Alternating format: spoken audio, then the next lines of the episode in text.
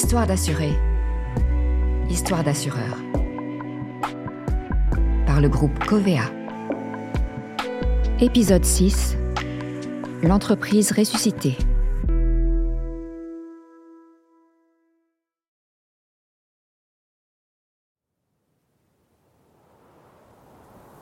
En Haute-Savoie, en ce début septembre, c'est l'été indien.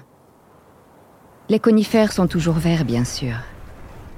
Mais l'or éclate, scintille, rougeoie, crépite. L'or des flammes qui s'élèvent en panaches immenses sous les volutes de suie. En quelques heures, de l'hôtel-restaurant, il ne reste qu'un amas calciné. Ici, quelques pans rongés, là, quelques poutres charbonneuses. Les pupilles qui le fixent, comme séchées par le brasier, sont trop hébétées encore pour être humides.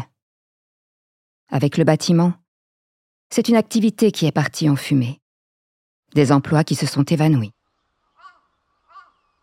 Le propriétaire est couvert. La reconstruction de l'édifice sera financée.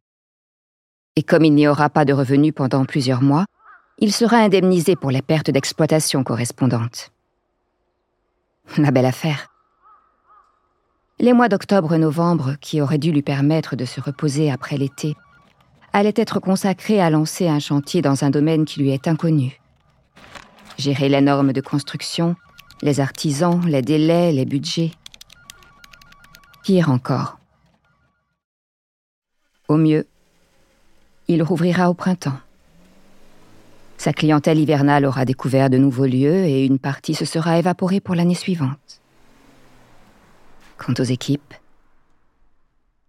dans une activité saisonnière, il y a des effets de seuil. Un mois de fermeture, ce peuvent être six mois de perdu. Assuré ou non, un sinistre laissera des traces indélébiles. L'assureur lui fit une proposition. Pas d'aller-retour de devis, de validation, de facture, de règlement des différents corps de métier. Rien. Aucun flux financier. Il l'accepta. Et pour cause. L'assureur lui avait proposé de lui livrer clé en main un hôtel-restaurant reconstruit, flambant neuf, mi-décembre. Le propriétaire lui confiait la reconstruction, l'assureur lui garantissait l'ouverture de la saison avec, sinon, des indemnités supérieures aux pertes d'exploitation prévues au contrat. Il fallait gérer un chantier. Grâce à ses expertises internes, à ses services techniques propriétaires, l'assureur pesa sur les coûts et coordonna les différentes entreprises du bâtiment mobilisé. Pour les entreprises locales, cela aurait été le chantier du siècle. Impossible à terminer dans les temps?